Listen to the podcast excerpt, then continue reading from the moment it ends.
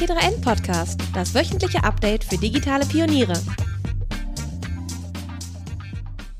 Äh, ja, herzlich willkommen zu einem ganz besonderen äh, Pro Talk. Äh, und zwar ist der in mehrfacher Hinsicht ganz besonders. Zum einen äh, natürlich äh, durch unseren äh, besonderen Gast, zum anderen auch, weil wir die Gelegenheit genutzt haben, uns quasi ein Christmas Special draus geschnitzt haben. Äh, und im Gegensatz zu den anderen Pro Talks, den jetzt für alle Menschen verfügbar machen auf allen möglichen Plattformen, weil äh, wir eben auch wollen, dass das, was der Mensch, der gerne mal als Kreativpapst oder auch als Vordenker im Silicon Valley äh, bezeichnet wird, äh, so alles zu erzählen hat, im, im quasi hochoffiziell. Ich weiß gar nicht, ob du eine Visitenkarte hast, müssen wir nachher nochmal besprechen. Ähm, da würde dann auf jeden Fall irgendwie draufstehen, Googles Chief Innovation Evangelist und vielleicht auf der anderen Seite Adjunct Professor Stanford University. Hallo Frederik, schön, dass du da bist. Hallo Holger, freue mich ganz besonders, äh, dass ich heute Morgen hier äh, mit euch sprechen darf. Äh, hallo an alle, die sich zugeschaltet haben.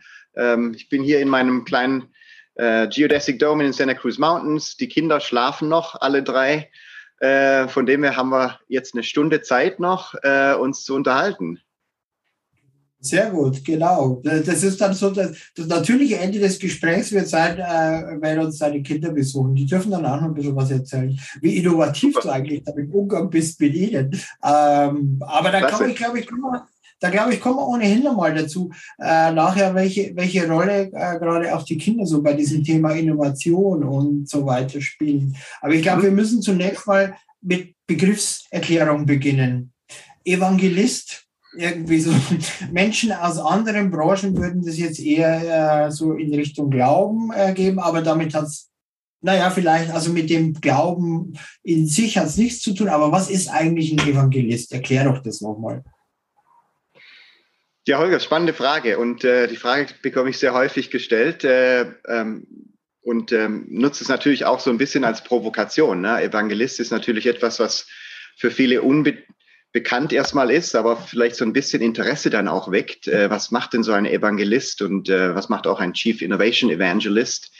Äh, und ich bin der Erste sozusagen bei Google, der ähm, die guten Neuigkeiten verbreitet als Evangelist ähm, das jetzt nicht religiös gesehen werden sollte, sondern ähm, wirklich als, als Auftrag oder für mich auch als Mission, diese guten Neuigkeiten zu verbreiten, dass Kreativität existiert in uns allen.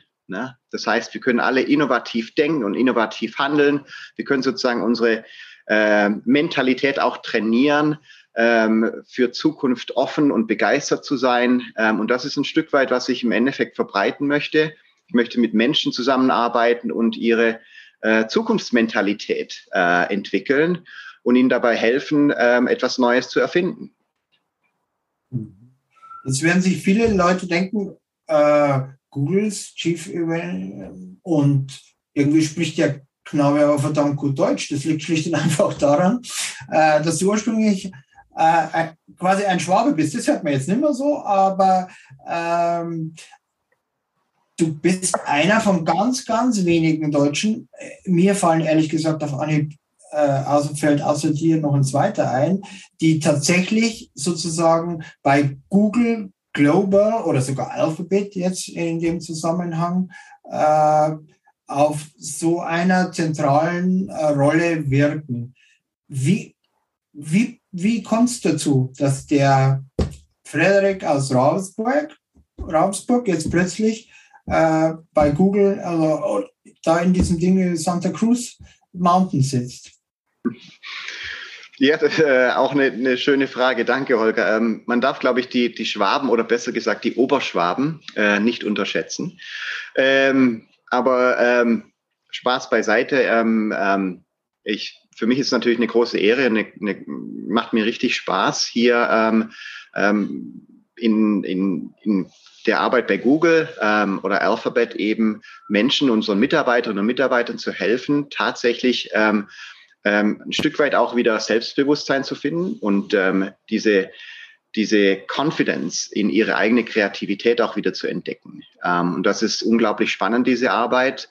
Denn ähm, wir alle wollen innovativ sein, aber irgendwie schaffen wir es dann doch nicht so richtig. Ne? Wir, wir wollen alle irgendwie was Neues entwickeln, wir wollen experimentieren, wir wollen irgendwie die Zukunft gestalten, aber dann irgendwie, ja, man kommt nicht so richtig voran. Ne? Und das hat äh, verschiedene Gründe.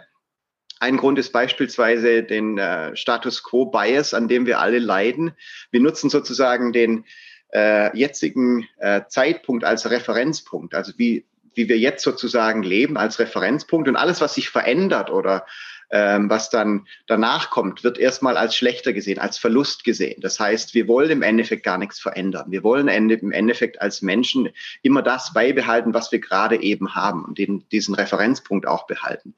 Das heißt, dieser Status Quo-Bias hilft uns nicht, innovativ zu denken und innovativ zu handeln. Ich äh, helfe Menschen im Endeffekt aus diesem Status Quo-Bias auszubrechen und vielleicht mal auch eine Leidenschaft zu entwickeln, was Neues zu probieren äh, ein Experiment zu wagen, äh, eine neue Technologie auszuprobieren ähm, und äh, ein Prototyp zu entwickeln und zu bauen. Und das ist eine unglaublich spannende Aufgabe. Und ähm, ich bin vor, sind jetzt fast zwölf Jahre in Silicon Valley gekommen, genau mit unserem ersten Sohn, mit, mit Jonathan und mit meiner Frau. Und ähm, durfte dort im, im Headquarter sozusagen verschiedenste, mit verschiedensten Teams zusammenarbeiten und ähm, ähm, ähm, auch die Google Garage aufbauen beispielsweise und ähm, ähm, Prozesse einzuführen, aber auch ähm, zu schauen, wie, wie können wir bei unseren Mitarbeitern und Mitarbeitern tatsächlich diese Innovationsfähigkeit weiter ausbauen, entwickeln, trainieren.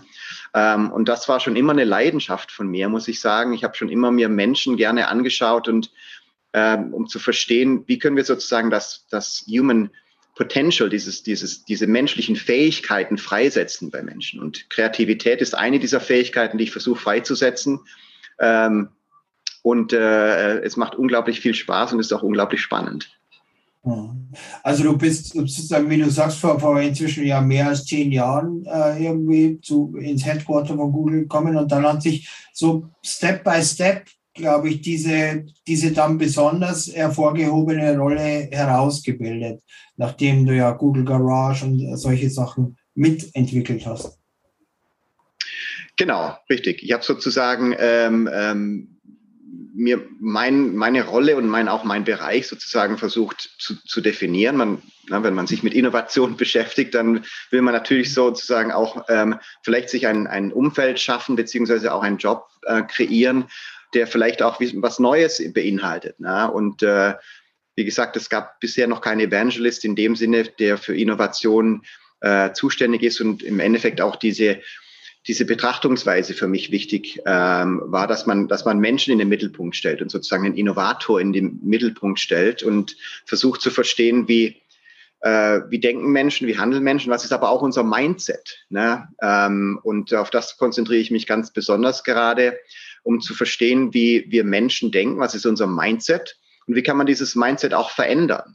Ein Mindset ist, wenn man das mal so beschreibt oder auch ähm, versucht zu definieren, ist im Endeffekt unsere innere Haltung gegenüber allem, was auf uns zukommt. Na? Was ist also unsere innere Haltung, wenn etwas Neues auf uns zukommt? Oder was ist unsere innere Haltung, wenn äh, sich etwas zu verändern, was verändert? Was ist unsere innere Haltung, wenn ein Problem ähm, sozusagen ähm, aufkommt? Was ist unsere innere Haltung, wenn sich eine Chance auftut? Und dieses Mindset im Endeffekt zu verstehen, aber auch in einer gewissen Weise zu entwickeln, so ein Innovationsmindset oder eine Innovationsmentalität, ist eine Aufgabe, die ich mir dann äh, gestellt habe und ähm, durfte dann mit ähm, ähm, mehreren Zehntausenden Mitarbeitern und Mitarbeitern jetzt über die letzten Jahre äh, arbeiten und ähm, ähm, denen helfen sozusagen eben auch dieses Mindset zu entwickeln. Ähm, und das ist, das ist unglaublich spannend.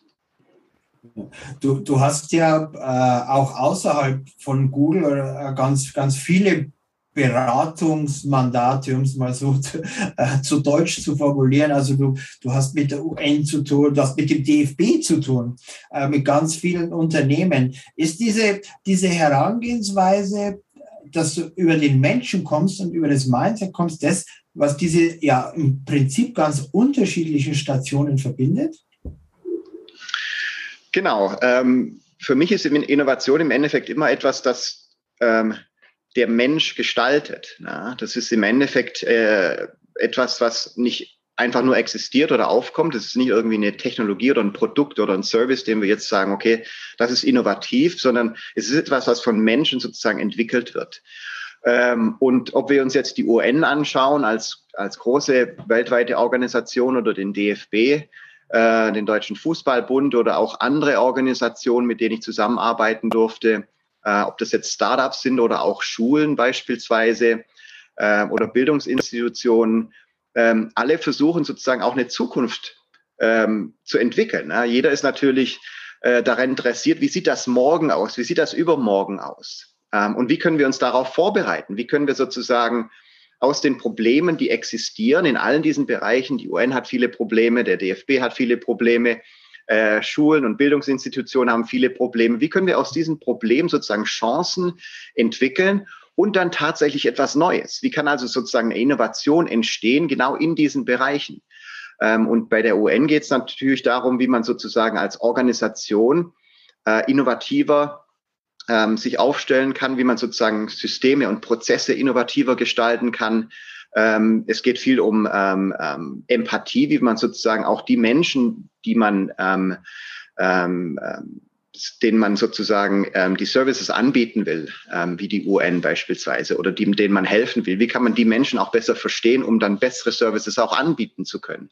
Oder in Bildungsinstitutionen oder Schulen, wie können wir sozusagen mit Lehrkräften auch arbeiten, ähm, damit sie neue Bildungskonzepte entwickeln, dort innovativer sind. Ähm, und ähm, im DFB geht es um Innovationscoaching, wie man sozusagen auch eine Organisation, äh, die, die sehr groß aufgestellt ist, mit vielen Freiwilligen auch zusammenarbeitet. Wie kann man sozusagen dort ein Innovation, Innovation Mindset auch wieder ein, ein Stück weit einführen?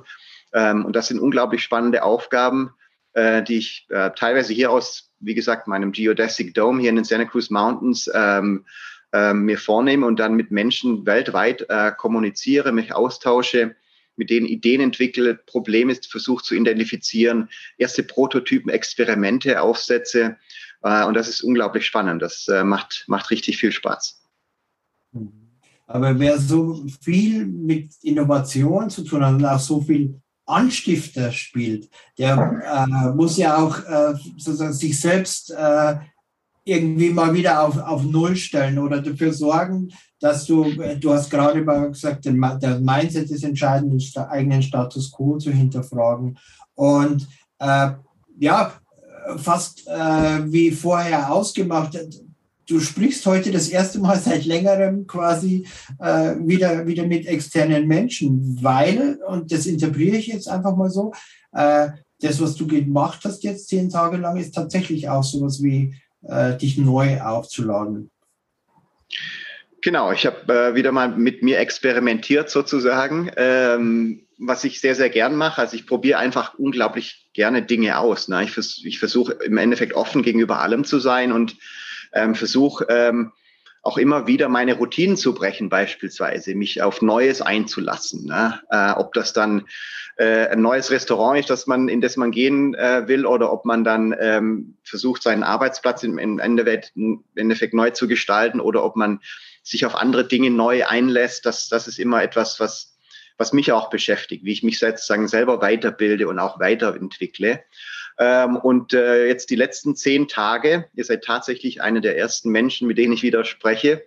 Ich habe jetzt die letzten zehn Tage nicht gesprochen, ähm, war in einem sozusagen Silent Meditation Retreat, in einem Schweige-Meditationsseminar äh, in der Wüste bei Palm Springs ähm, und habe mich dort zehn Tage äh, nur auf mein Inneres konzentriert. Ähm, ein Vipassana-Seminar, wie sich das nennt. Ähm, und Vipassana bedeutet im Endeffekt klar sehen.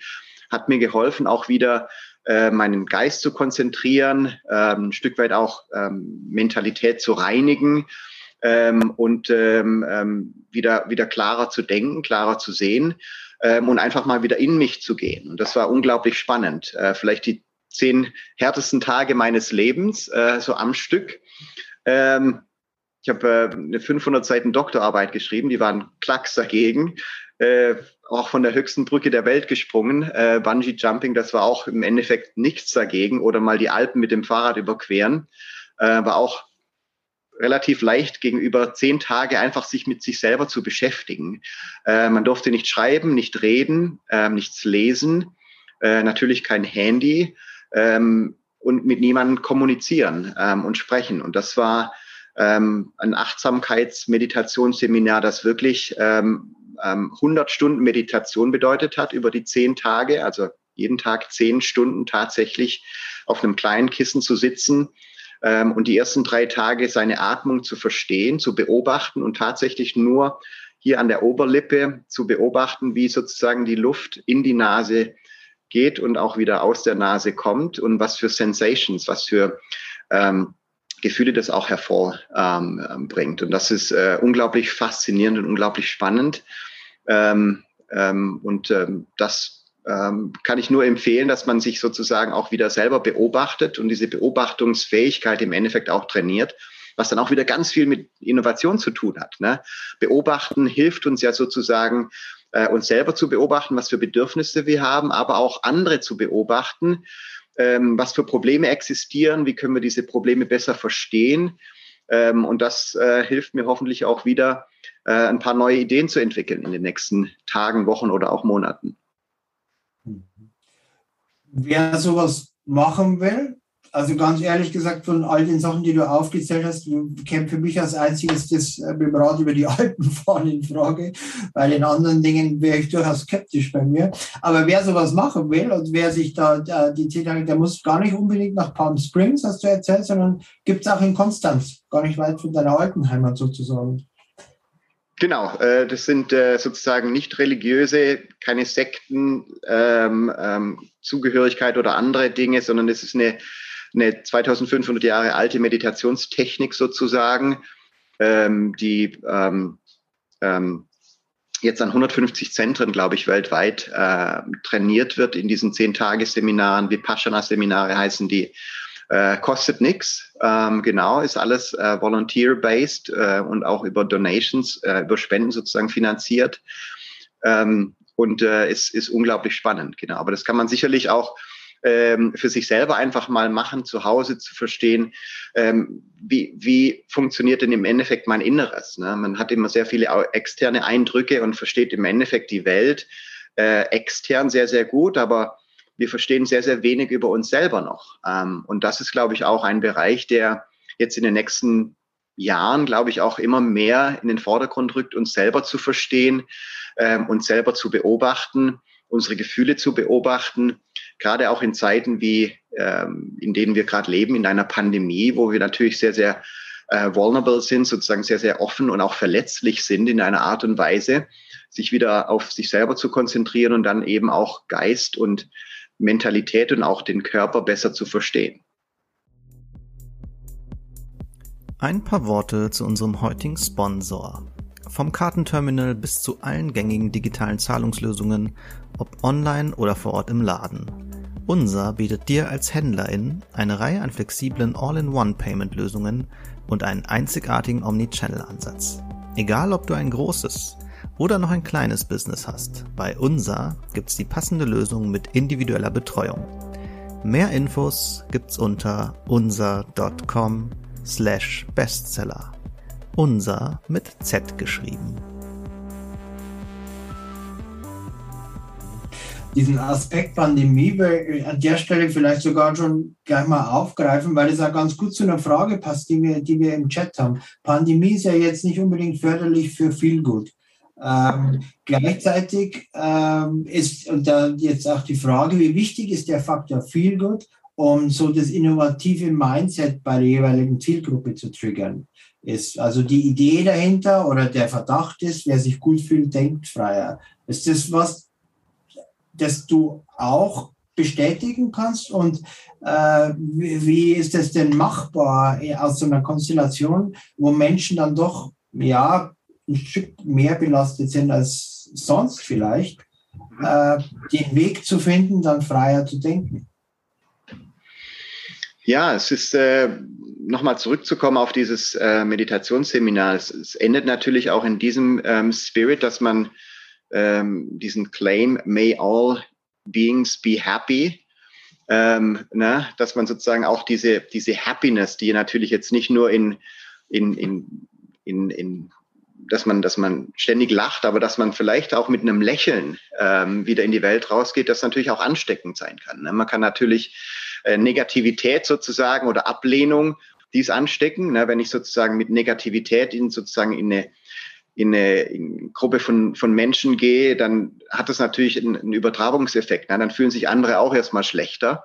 Äh, so ist es aber auch mit Happiness oder mit, mit, einem, mit dem Glücksgefühl oder mit äh, ein bisschen Frohmut auch, wenn man sozusagen dort auch anstecken möchte in einer positiven Art und Weise und sozusagen auch diese Happiness übertragen möchte. Und das ist, glaube ich, ein, ähm, ein sehr, sehr schöner Übergang in, in, in auch die Pandemie.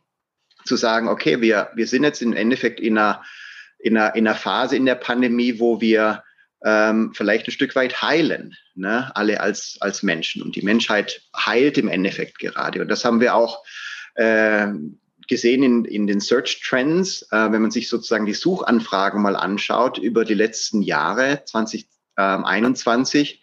Was haben Menschen denn gesucht, ne? bei Google beispielsweise? Und das sind natürlich äh, Milliarden von Menschen, die ähm, nach gewissen Dingen gesucht haben. Und ein Trend, den wir gesehen haben, den wir haben auch jetzt veröffentlicht haben, das kann sich jeder anschauen, äh, in The Year in Search, ähm, in diesem Video, aber auch in den Search Trends, Google Search Trends, ist das, ähm, das Thema Heilen sozusagen, wie wir ähm, für uns selber uns ähm, sozusagen heilen, wie aber auch wir als Gesellschaft wieder heilen, in ein, in ein Stück weit. Ähm, und ich habe mir mal sozusagen die, die Suchtrends auch, auch angeschaut. Ähm, und äh, es ist unglaublich spannend, ne, was, was Menschen so ähm, gesucht haben ne, in dem letzten Jahr. Ähm, oder vielleicht noch ein Stück weit weiter zurückzugehen, wenn wir ähm, uns 2020 auch anschauen, in die Pandemie gehend sozusagen als Gesellschaft. Dort waren Suchtrends wie beispielsweise, wie kann ich ein Gewächshaus oder wie kann ich einen Garten anlegen, äh, hoch im Kurs. Ne? aber auch Dinge wie, äh, wie kann ich einen Sauerteig ansetzen, ne? sind äh, Dinge, die ähm, ein Stück weit auch ein Signal senden, sozusagen Menschen haben sich dann wieder mit Kochen beschäftigt, mit, mit wie kann man sozusagen sich zu Hause auch ernähren, wie kann man einen eigenen Garten anlegen und so weiter. Unglaublich spannend. Aber auch in die Pandemie gehen 2020 Search Trends wie ähm, wie kann ich Haare schneiden beispielsweise, äh, war auch ein, ein Search-Trend, der sozusagen für viele relevant einfach war, ne? weil gewisse Dienste einfach nicht mehr zur Verfügung standen für Menschen. Ähm, aber auch ähm, jetzt im äh, 2021, ähm, was stand da im Trend? Äh, Fragen wie, wie man mit sich selbst glücklich ist, ne, war, eine, war ein Trend sozusagen, den wir gesehen haben. Oder wie man achtsam sein kann. Ne? Auch diese Achtsamkeit zeigt sich auch in den Google Search Trends, äh, die wir sozusagen beobachtet haben. Oder wie kann man Opfern von Naturkatastrophen helfen? Unglaublich spannend, war einer der ähm, meistgesuchtesten sozusagen ähm, ähm, ähm, Sätze beziehungsweise auch ähm, ähm, ähm, Begriffe dann, wie man anderen Menschen helfen kann. Oder äh, besonders ergreifend vielleicht die Frage, wie man jemanden ehrt. Ne? Also wie man jemanden ehren kann. Unglaublich spannend. Wie man dem Planeten helfen kann, oder wie sie ihrer Gemeinschaft, ihrer Community helfen können, war auch einer dieser Search Trends, den wir, äh, der ähm, sehr im Vordergrund stand. Also so viel haben Menschen noch nie nach ähm, danach gesucht, wie man dem Planeten helfen kann, beziehungsweise auch in seiner Community sich einbringen kann. Ähm, vielleicht, wenn man sich so Business und Startups auch anschaut, generell so die Arbeitswelt, dann äh, suchte die Welt, also die Menschen, im 2021 mehr danach, wie man ein Unternehmen gründet, als einen Job findet. Na, und das sagt natürlich auch viel, ne, dass sehr viele Menschen sich damit beschäftigt haben, wie man sich ein Unternehmen, wie man Unternehmen gründen kann, wie man ein Startup aufbauen kann äh, und weniger, wie man einen Job findet. Ähm, vielleicht ganz aktuell äh, für mich, äh, weil wir ähm, hier gerade sozusagen mit Alternativenergie äh, arbeiten, sozusagen in meinem Geodesic Dome. Wir haben hier einen Stromausfall beziehungsweise Energieausfall hier in der ganzen Nachbarschaft durch die äh, Stürme und äh, die Unwetter, die in den letzten Tagen äh, geherrscht haben. Das heißt, ähm, das haben wir auch in den Search Trends gesehen. Stromausfälle auf der ganzen Welt haben dazu geführt, dass die Suche nach Stromausfällen im Februar äh, im letzten Februar weltweit um 5000 Prozent gestiegen ist. Unglaublich. Ähm, und die Welt suchte 2021 mehr denn je nach den Auswirkungen des Klimawandels. Auch hier sehen wir wieder, na, der Klimawandel war sehr, sehr stark äh, äh, thematisiert. Und Nachhaltigkeit wurde dieses Jahr auf Rekordhöhe gesucht, weltweit. Ja, also dieses Thema Nachhaltigkeit. Was bedeutet das? Wie kann ich nachhaltiger leben und so weiter? Aber auch, wie man die psychische Gesundheit aufrechterhält, wurde in diesem Jahr weltweit mehr als zuvor gesucht. Und das ist auch wieder das Thema Heilen, wie man sozusagen mhm. sich selber heilen kann und auch psychisch sozusagen, mental sich ähm, ähm, dort auch wieder heilen kann. Und vielleicht einen letzten äh, Aspekt hier, äh, weltweit Suchanfragen, wo kann ich reisen? Ne? Reisen ist also immer noch etwas, was Menschen sehr leidenschaftlich machen, äh, war im Jahr 2021 dreimal so hoch wie vor der Pandemie. Und die USA suchen beispielsweise mehr denn je nach Roadtrips. Ne? Äh, für mich auch immer etwas Schönes, Roadtrips sozusagen zu machen.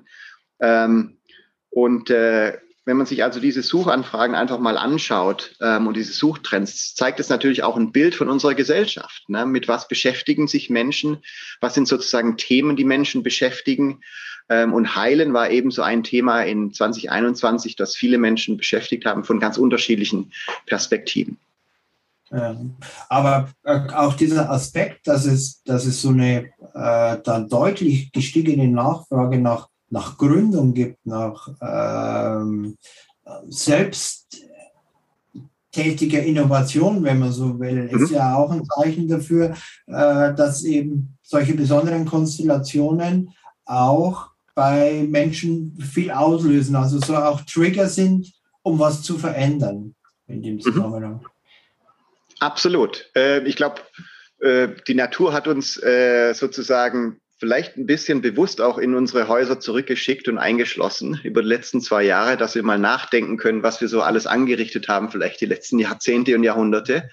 Ähm, und wenn man das als Chance begreift, und natürlich ist die Pandemie eines der schrecklichsten Dinge, die uns passieren kann und das ganze Leid und Leiden, das sozusagen damit einhergeht, ist natürlich nicht zu unterschätzen und nicht ähm, ähm, unter den Teppich zu kehren. Aber natürlich kann man sagen, äh, es gibt uns auch unglaublich viele Chancen, Dinge wieder neu zu entdecken, neu zu erfinden. Und wir alle experimentieren ja, glaube ich, mit, mit vielen Dingen. Ne? Restaurants erfinden sich neu, äh, bieten neue Angebote. Ne? Ob das jetzt die To-Go-Angebote sind oder dass man Online-Ordering machen kann bei seinem Lieblingsrestaurant oder auch ganz andere Konzepte. Ähm, das sieht man sozusagen äh, sehr, sehr stark. Bildung wird neu gedacht. Ne? Äh, meine Kinder sozusagen sind wie viele Kinder weltweit über Nacht sozusagen ins Online-Education-Business eingestiegen, sozusagen, um zu sagen, ähm, ähm, lesen und schreiben zu lernen, wie mein mittlerer, der Joshua mit sechs Jahren, nur digital, nur online. Ne? Und Lehrkräfte und Eltern waren natürlich dort mit dabei, über Nacht sozusagen in ähm, digitale Bildung einzusteigen. Und dort wird sehr, sehr viel experimentiert und auch sehr, sehr schöne und tolle Sachen werden dort entwickelt. Ähm, und ich glaube, in, in allen Richtungen, wenn man sich alle Industrien, alle äh, Bereiche anschaut, dann wird unglaublich viel experimentiert und ausprobiert. Und ich glaube auch so dieses Gefühl, dass man ähm, nicht alles richtig macht, ist, ist auch ein Gefühl, dass dass das okay ist, dass man, dass man zulassen kann, ne? dass nicht alles perfekt sein muss, sondern man, man verzeiht auch ziemlich viel. Ne? Dass irgendwie jetzt das Restaurant, das man besucht hat, jetzt im Endeffekt die To-Go-Sachen äh, anbietet, dass es eben dann vielleicht nicht so perfekt ist, wie man ins Restaurant geht oder dass Bildung, wie sie jetzt funktioniert, äh, wenn sie digital funktioniert, vielleicht von den Lehrkräften ähm, noch nicht so umgesetzt wird, dass es, dass es ideal ist. Aber die ersten Ansätze äh, sind schon unglaublich faszinierend. Ich glaube, ich, da entwickelt sich auch sehr, sehr viel. Und hoffentlich nehmen wir alle diese Lerneffekte, was wir sozusagen in der Pandemie lernen, mit was wir experimentieren, mit in die Zukunft, um damit auch eine bessere Zukunft zu gestalten. Das ist ein ganz äh, interessanter Ansatz. Dieser Impuls, der jetzt ja mehr oder weniger von außen gesetzt äh, worden ist und auf den viele Menschen dann eben mit Innovation reagiert haben, ähm, der will ja auch dauerhaft fortgesetzt werden. Das heißt, die, die Frage, und die gibt es tatsächlich ja schon bei, beim Chat, gibt's, kannst du eine Methode empfehlen, wie's, wie's, wie, die man in den Alltag integrieren kann, um eben so ein innovatives Mindset aufrechtzuerhalten über die Zeit hinaus?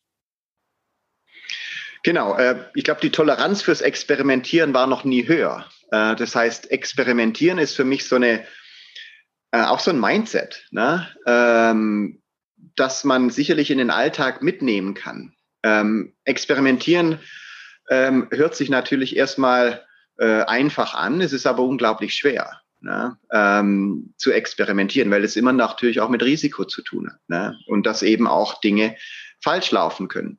Aber wir sind als Menschen sozusagen in unseren ersten Jahren äh, mit zwei, drei, vier, fünf Jahren sind wir natürlich äh, auf dem Boden sozusagen gekrabbelt und haben mit allem experimentiert. Wir haben alles aufgehoben, sozusagen angeschaut, in den Mund gesteckt, gerochen, äh, äh, getastet und so weiter mit unseren ganzen Sinnen, haben wir sozusagen unsere Welt entdeckt und mit vielem experimentiert. Ne? Und dieses Experimentieren, als wir sozusagen erwachsener geworden sind, äh, hat dann ein bisschen nachgelassen, ne? weil wir sozusagen dann sehr, sehr viel entdeckt haben, was uns gefällt vielleicht, was wir gut finden. Ähm, Dinge, die wir nicht so gut finden, äh, haben wir dann beiseite gelassen, äh, haben uns dann aber fürs Neue nicht mehr so interessiert. Ne? Also diese Neugier hat so ein bisschen abge, äh, abgebaut. Und ich glaube, dieses Experimentieren wieder an den in, die Vorder-, in den Vordergrund zu stellen, zu sagen, ich mag Dinge ausprobieren. Ich mag einfach mal was Neues ausprobieren und mal schauen, wie das funktioniert, was ich daraus lernen kann. Das ist etwas, was man auch wieder in den Alltag übersetzen kann. Wir alle experimentieren hier im Homeoffice sozusagen ne, mit unserer Umgebung, äh, wie wir mit Menschen kommunizieren, wie wir Meetings abhalten, wie wir ähm, äh, beispielsweise auch ähm, ähm, ein Team führen beispielsweise. Äh, das sind alles Experimente, aus denen man sehr, sehr viel lernen kann, wie man auch digital jetzt mit Technologien sozusagen mit anderen Menschen zusammenarbeiten kann. Das sind alles Experimente, aus denen man sehr, sehr viel lernen kann. Und ich glaube, diese Experimentierfähigkeit, auch dieses Mindset zu experimentieren, das muss wieder sehr, sehr stark in den Vordergrund gestellt werden und einfach mal was trauen, ne? einfach mal machen. Ne, zu sagen, okay, ich über, ich plane es jetzt nicht lang und äh, überdenke das auch, sondern ich fasse jetzt mal den Mut und begebe mich einfach mal in ein, in ein Experiment und schaue mal einfach, was ich daraus lernen kann. Und wie gesagt, die Toleranz fürs Experimentieren war noch nie höher. Ne? Jeder, jedem wird verziehen, wenn etwas nicht perfekt ist oder nicht äh, hervorragend funktioniert, wenn die Technologie dann mal nicht funktioniert oder das Meeting dann nicht 100 Prozent ähm, äh, ideal verlaufen ist oder wenn dann andere Dinge auch passieren. Äh, ich glaube, das, das toleriert jeder und das verzeiht auch jedem, äh, jeder jeden. Und das ist, glaube ich, die Zeit jetzt, wo wir ähm, ans Experimentieren gehen sollten und tatsächlich allen Mut zusammenfassen, um mal was Neues auszuprobieren. Das können große Experimente sein, indem man sich beispielsweise auf einen neuen Job einlässt oder ein neues Business startet, ein, ein Startup aufzieht. Es können aber auch kleine Experimente sein, ne? wie beispielsweise äh, für uns einen Garten angelegt oder ein Greenhouse jetzt hier gebaut. Äh, wir sind weder Farmer noch äh, äh Landwirte, noch äh, haben wir irgendwas in diesem Bereich an Erfahrung, aber wir lernen sehr, sehr viel in den letzten Monaten, wie wir jetzt äh, seit sechs Monaten nicht mehr in den Supermarkt gehen mussten, um Salat zu kaufen, weil wir unseren eigenen, unser eigenes Gemüse sozusagen anbauen und davon auch fast schon leben können. Das sind alles, das ist alles entstanden durch Experimentieren. Das können kleine Experimente, große Experimente sein, aber ich glaube, wir müssen alle den Mut zusammen ähm, finden, dass wir wieder äh, mehr ausprobieren und auch so eine Lust an Experimentieren wieder zu entwickeln. Und das ist, glaube ich, äh, sehr, sehr spannend. Ich glaube, du hast nicht ganz zufällig äh, immer wieder auch mal deine, deine, deine Kinder mit erwähnt, äh, weil genau genommen bräuchten wir uns ja eigentlich nur von denen weiter abschauen, weil die genau viele von den Dingen, die du gerade beschrieben hast, ganz intuitiv machen und noch nicht verloren haben. Absolut. Genau, von Kindern kann man, von Kindern kann man sehr, sehr viel lernen. Äh, das heißt, äh, ich lerne sehr, sehr viel von meinen drei Kindern fast alles, muss ich sagen, ähm, wenn es um ein Mindset geht. Ne? Und ähm, wenn man sich so Dimensionen von so einem Zukunftsmindset äh, oder so einer Zukunftsmentalität anschaut, dann geht es natürlich um Optimismus, ne? dass man sozusagen aus seinem Negativ Bias oder Negativity Bias ausbricht und alles nur schlecht sieht, beziehungsweise man sich immer auf die Sachen konzentriert, die nicht funktionieren und sich darüber aufregt, sondern sich darauf fokussiert zu sagen, ah, es ist auch was Gutes. Äh, an der Pandemie ist es etwas Gutes, an einem Problem ist es etwas Gutes, ähm, was gerade passiert. Ähm, und sozusagen diesen Optimismus auch, dass es noch besser wird in der Zukunft, ein bisschen mehr zu leben. Das machen Kinder natürlich unglaublich gut. Ne? Die freuen sich natürlich immer auf ähm, das Morgen und das Übermorgen und das Morgen und Übermorgen alles besser aussieht. Und diesen Optimismus, der ist auch ein Stück weit ansteckend. Und das finde ich unglaublich faszinierend.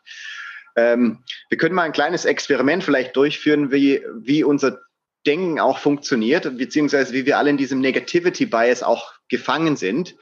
Wenn wir alle mal kurz einfach mal die Augen schließen, nur für 30 Sekunden, einfach mal die Augen schließen. Drei plus zwei gibt fünf. Zwei plus zwei gleich vier. 4 plus 3 gleich 6. 5 plus 5 gleich 10. Dürft ihr wieder die Augen öffnen. Der Holger hat schon gelacht. Bei der dritten Gleichung, der Fehler passiert, absolut. Und interessanterweise unsere Denkweise, beziehungsweise auch unser Bauchgefühl, sofort reagieren wir sozusagen, denken, ah, da ist ein Fehler.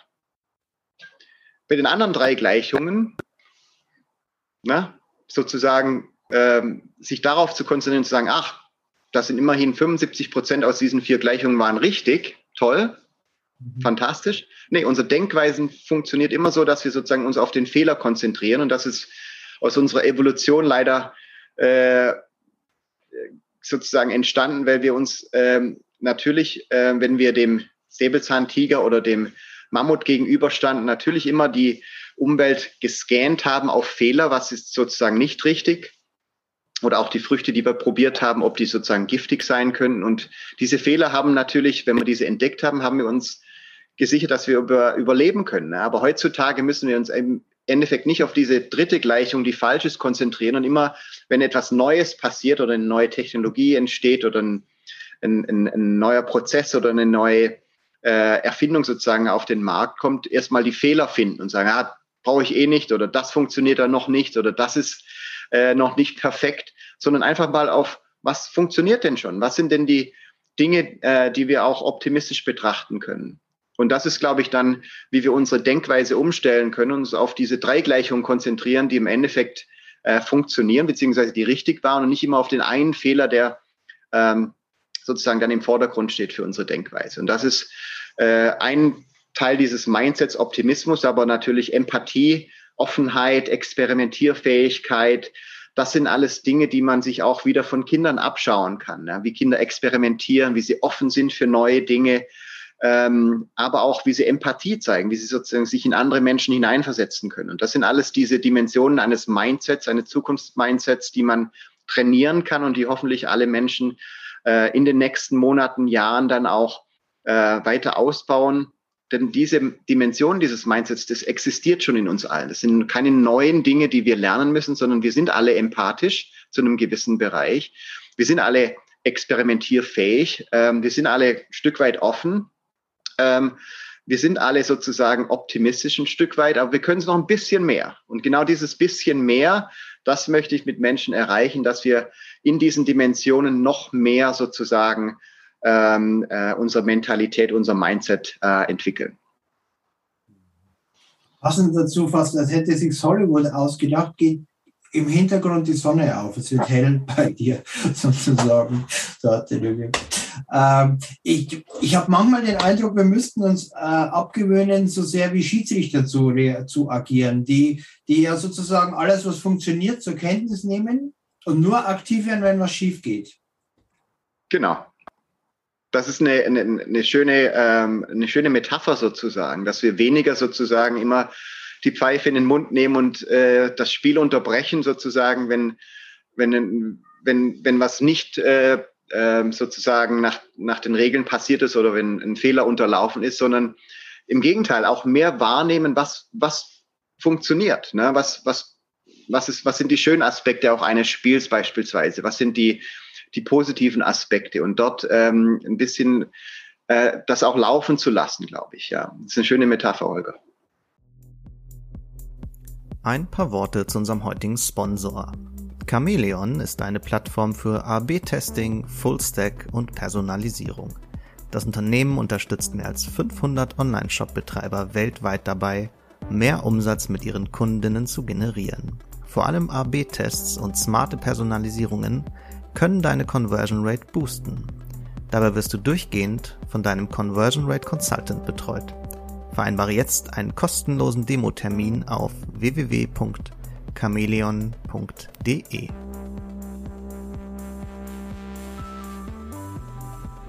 Wenn du so auf deinen ja, auf dein, deinen Arbeitgeber schaust, also Alphabet, Google, wie, wie würdest du denn das beschreiben? Welche Rolle spielt Innovation in dem Ganzen?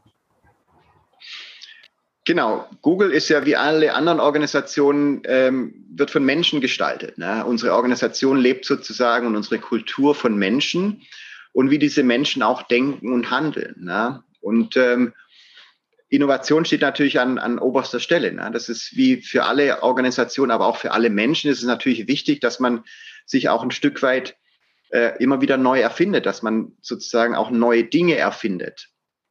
Ähm, und äh, wo man sich für als Mensch sozusagen etwas neu erfindet, eine neue Passion oder einen neuen äh, Purpose entwickelt oder auch eine neue ähm, Zielrichtung als Mensch sozusagen entwickelt äh, so äh, entwickeln wir uns bei Google natürlich auch immer weiter.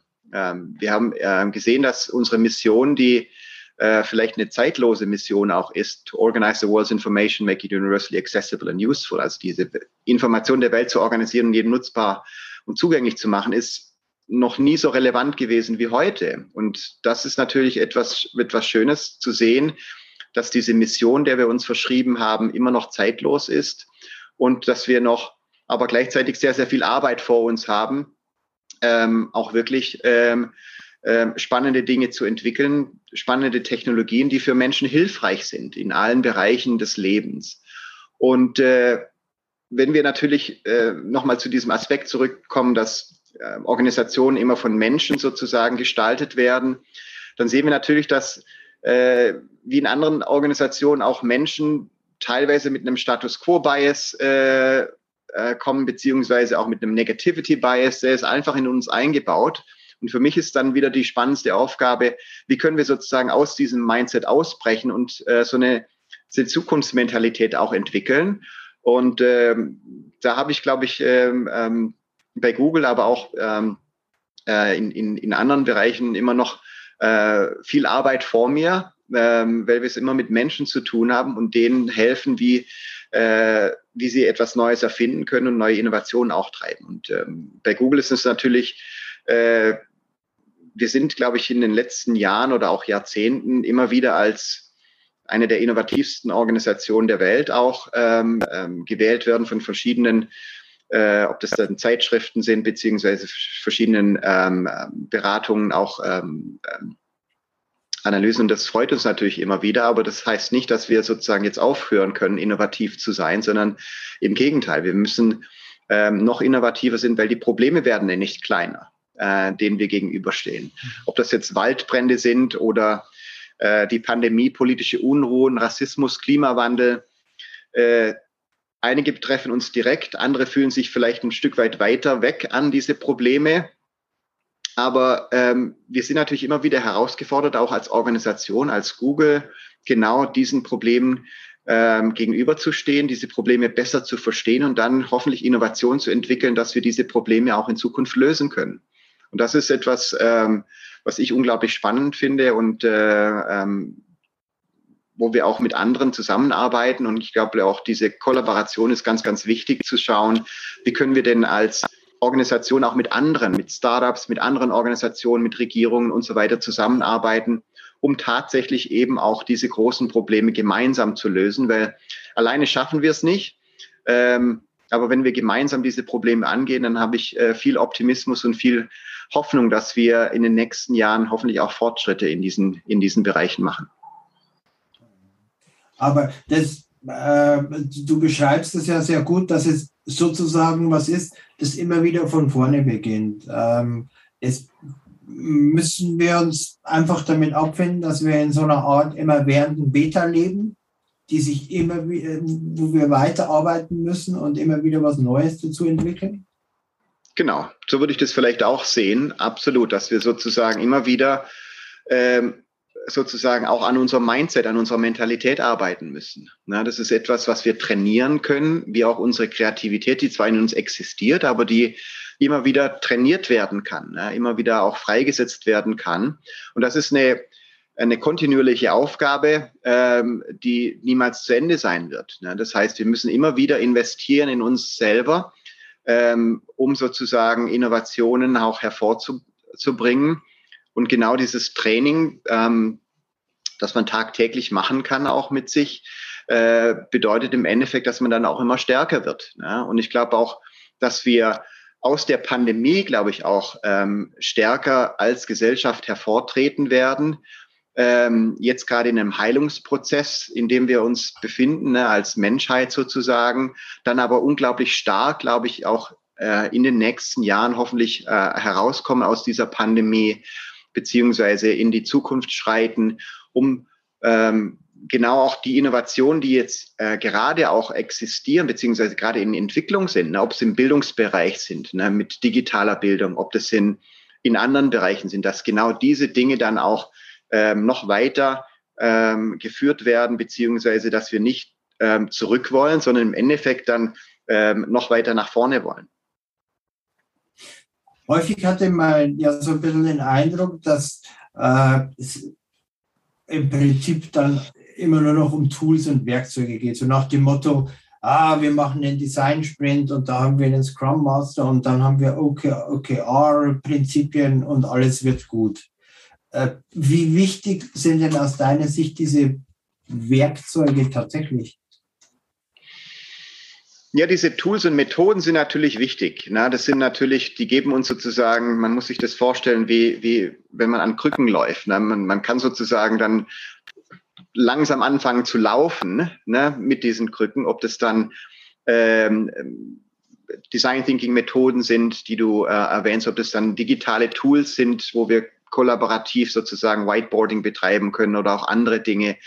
Äh, das sind natürlich hilfreiche Tools und Methoden, ähm, die aber äh, zu einem spezifischen Ziel auch führen sollten. Das heißt, unser Mindset zu entwickeln. Ne? Und das ist, glaube ich, äh, was viele dann auch unterschätzen, dass sie ähm, in einem Design Sprint beispielsweise oder auch äh, in einem in einem Brainstorming oder was auch immer man als Tool oder Methode verwendet, dass man dort sicherlich auf interessante und spannende Ideen kommt, ähm, dass man aber dann gleichzeitig auch wieder reflektieren sollte, wie habe ich mein Mindset sozusagen entwickelt? Hat sich dort auch ein, ein, ein Entwicklungsprozess ähm, vollzogen? Bin ich weitergekommen in dem Sinne, dass ich diese tatsächlich auch dann ins Tagtägliche übersetzen kann. Ähm, eines meiner Lieblingsmethoden vielleicht ist das Reframing, äh, das ich immer wieder praktiziere und auch trainiere. Ähm, das gibt es als Tool oder Methode. Äh, ich nutze es im Endeffekt auch für meinen Alltag. Ne? Wenn man sich das Reframing mal anschaut, von Problemen sozusagen in Chancen äh, zu übersetzen oder Probleme in Chancen zu übersetzen, das ist ein unglaublich hilfreicher Aspekt.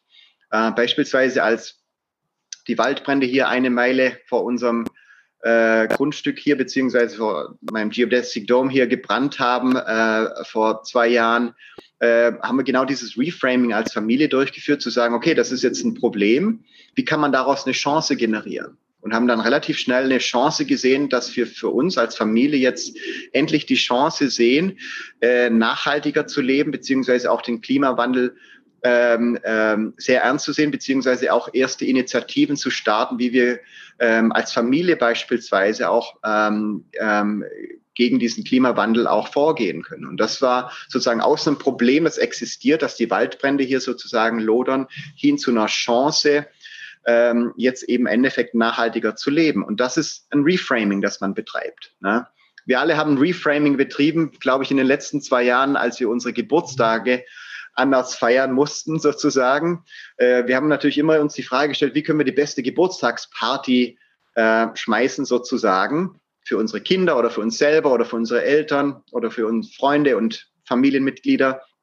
Und ich glaube, dieses Reframing von, wie kann ich die beste Geburtstagsparty sozusagen ähm, äh, gestalten, hinzu, wie kann ich einen Geburtstag zelebrieren? Ne? Und wenn man schon aus dieser Frage dieses Reframing betreibt, dann sieht man schon, dann geht's weg von einer Party, einem Event hin zu einem, einer Zele zu, einem Zelebrieren. Und dieses Zelebrieren kann in ganz unterschiedlicher Art und Weise äh, passieren. Das kann über mehrere Tage passieren, das kann ähm, über ganz andere äh, Aspekte sozusagen passieren. Und äh, da haben wir, glaube ich, alle gelernt, dass dieses Reframing dann stattgefunden hat, dass wir unsere Geburtstage beispielsweise ganz anders jetzt zelebrieren. Äh, und dass es nicht mehr nur um eine Geburtstagsparty geht, sondern tatsächlich um dieses Zelebrieren und das ganz anders gestaltet werden kann. Also da kann man sozusagen dieses Reframing nutzen. Ähm, und äh, genau, hoffentlich helfen diese Methoden und Tools im Endeffekt genau diesem Ziel, das Mindset zu entwickeln, ähm, um äh, innovativer zu denken und auch zu handeln. Ja, Reframing haben wir ja auch alle äh, erlebt, was die Arbeitsbedingungen betrifft oder beziehungsweise die Rahmenbedingungen, äh, die mit Arbeit zu tun haben. Äh, die meisten Menschen dürfen sich jetzt nicht mehr aufregen, weil sie morgens im Stau stehen auf dem Weg ins Büro, äh, sondern sie sind gleich direkt zu Hause. Da gab es jetzt zwischendrin mal so, so einen kleinen, äh, so, so, ein kleines Fenster, wo es wieder so aussah, als, als äh, sollten alle zurückkehren sehr holzschnittartig gesagt, hat sich jetzt fürs Erste sowieso erledigt. Ihr seid bei Google ja ohnehin auch äh, seit, ich glaube, März irgendwie vergangenen Jahres komplett raus in dem Zusammenhang. Ne? Ähm, und irgendwann werden wir aber an den, Zeit, an den Punkt kommen, an dem es theoretisch wieder möglich wäre, dass Menschen in Büros gehen. Und dann ist, ist, haben wir festgestellt durch Reframing, die Situation, die wir jetzt haben, hat ja auch viele Vorteile an ganz vielen Stellen. Und ähm, sie hatte auch an der einen oder anderen Stelle Nachteile. Wie glaubst du denn, kriegt das Unternehmen, kriegen das Menschen für sich am besten definiert, welche Variante am besten ist für die Zukunft dann auch? Genau, welche Variante die beste ist, weiß ich nicht, aber man kann es ja mal ausprobieren. Und äh, man kann, glaube ich, damit starten zu sagen, wir wollen uns einfach mal vorstellen, wie die Zukunft der Arbeit für uns als Organisation, als Familie, als Community, als Startup aussieht. Ne? Und genau diese menschliche Superpower to imagine, sich das vorzustellen, einfach mal zu nutzen. Also einfach mal Entwurf zu entwickeln, wie die nächsten zwei, drei, vier, fünf Jahre äh, für uns Arbeit denn aussieht. Ne? Und das machen, glaube ich, zu wenige noch. Einfach mal sich tatsächlich mehrere Wochen hinzusetzen und zu sagen, okay, wir laden jetzt einfach mal verschiedene Menschen ein, mit denen wir dann auch zusammenarbeiten werden und entwickeln so mal einen Zukunftsentwurf. Na, wie kann die Zukunft der Arbeit für uns selber aussehen? Und äh, wir bei Google haben das äh, relativ zu Beginn der Pandemie gemacht. Ich durfte das Projekt mitleiten, Project Reimagine, wo wir einfach mal uns die, der Frage gestellt haben, wie sieht die äh, Arbeit in der Zukunft für Google aus? Ähm, und haben uns dort mehrere Wochen sozusagen ähm, auch mit verschiedenen Kreativmethoden beschäftigt. Dem Question Storming beispielsweise, auch einer meiner Lieblingsmethoden, sich erstmal die richtigen Fragen zu stellen. Zu sagen, okay, welche Fragen beschäftigen uns denn, wenn wir uns mit der Zukunft der Arbeit äh, beschäftigen? Was sind denn die wichtigsten Fragen, denen wir uns stellen müssen? Und haben dann so ein Question Storming äh, durchgeführt, um die wichtigsten Fragen dann auch mal zu analysieren, zu kategorisieren, zu priorisieren und ähm, sind dann eben auch über verschiedene Entwürfe dann ähm, äh, in die Diskussion eingestiegen und zu sagen, okay, was sind denn auch wünschenswerte Entwürfe? Wollen wir genau auch in diese Richtung gehen oder wollen wir in die andere Richtung gehen? Was brauchen denn unsere Mitarbeiterinnen und Mitarbeiter denn in der Zukunft, wenn uns, wenn uns, wenn sie Arbeit anschauen?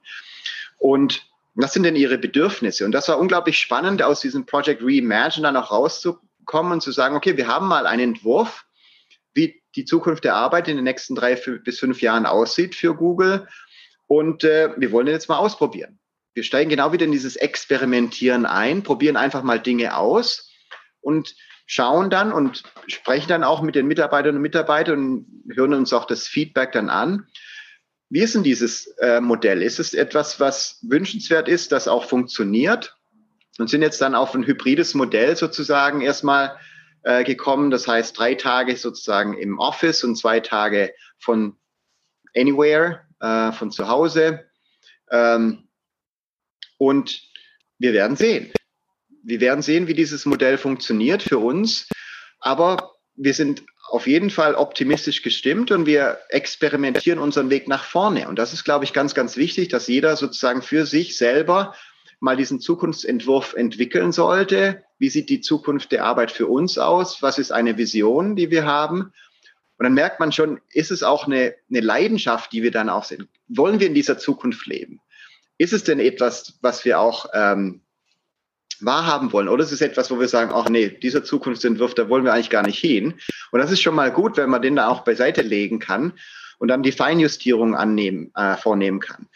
Und dann zu sagen, okay, jetzt lass uns einfach mal in diese Richtung gehen und uns nach vorne experimentieren und schauen, was funktioniert und was nicht funktioniert. Und das ist, glaube ich, weltweit, was wir, was wir gerade sehen. Jeder probiert gerade aus und das ist, glaube ich, gut so, äh, dass man einfach auch mal offen ist, für eine andere Art und Weise zu arbeiten, für eine vielleicht ein bisschen digitalere Arbeit, die von zu Hause dann stattfindet, aber dann auch dann die menschlichen Kontakte oder wenn wir als Menschen dann wieder zusammenkommen, dass man diese ganz anders auch erlebt und gestaltet. Ne?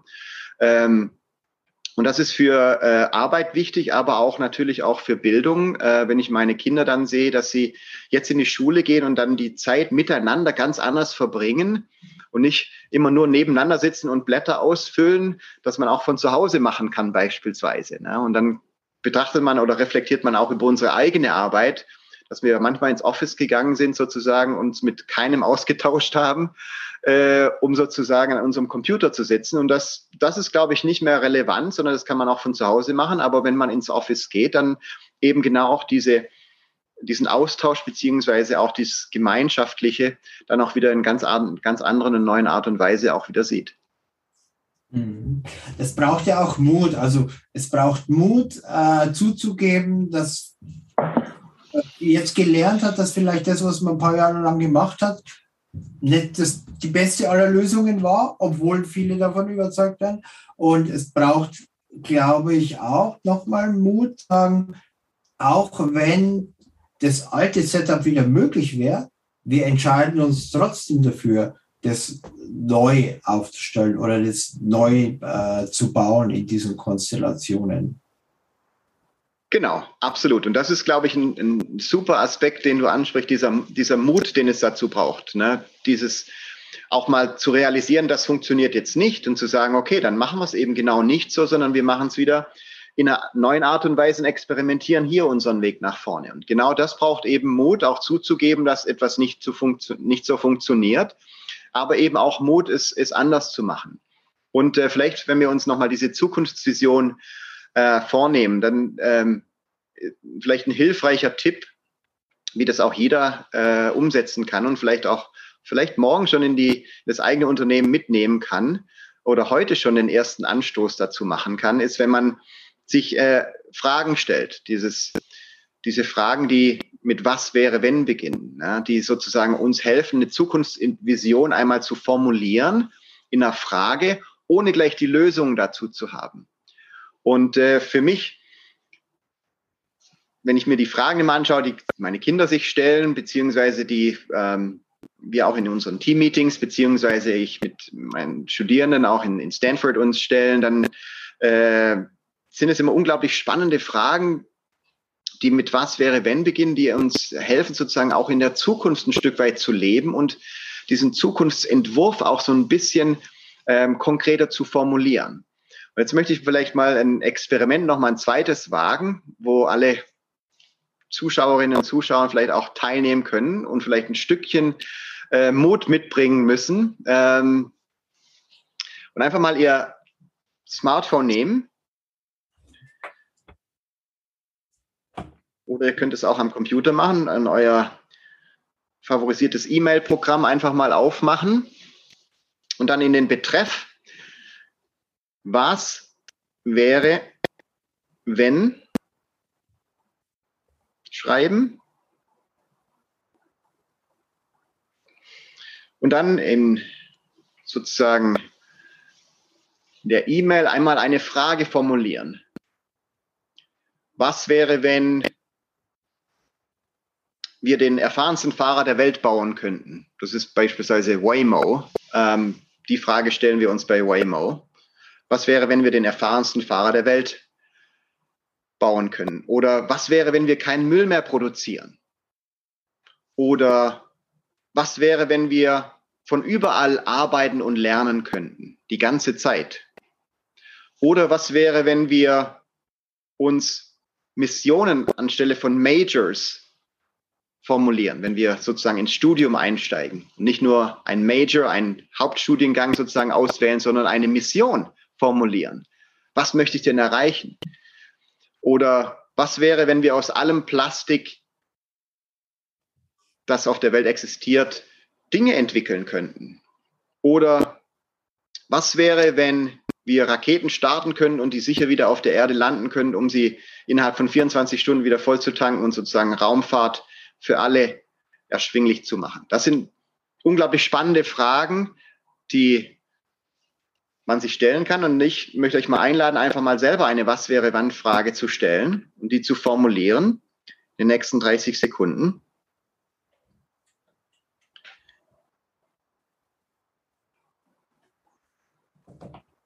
Macht das auch.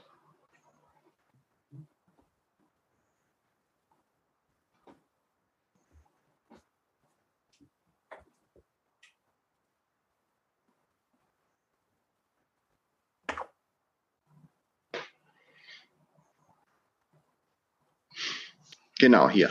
Was wäre, wenn wir keinen Müll mehr produzieren, ist für mich die Frage. Und jetzt ist natürlich spannend, an wen schicken wir das? Das heißt, hier könnt ihr auswählen, ob ihr Kollegin, Kollegin, Kollegin oder Kollegen, Familienmitglied, Freundin oder ein Freund, jemand, der euch näher oder entfernter ist,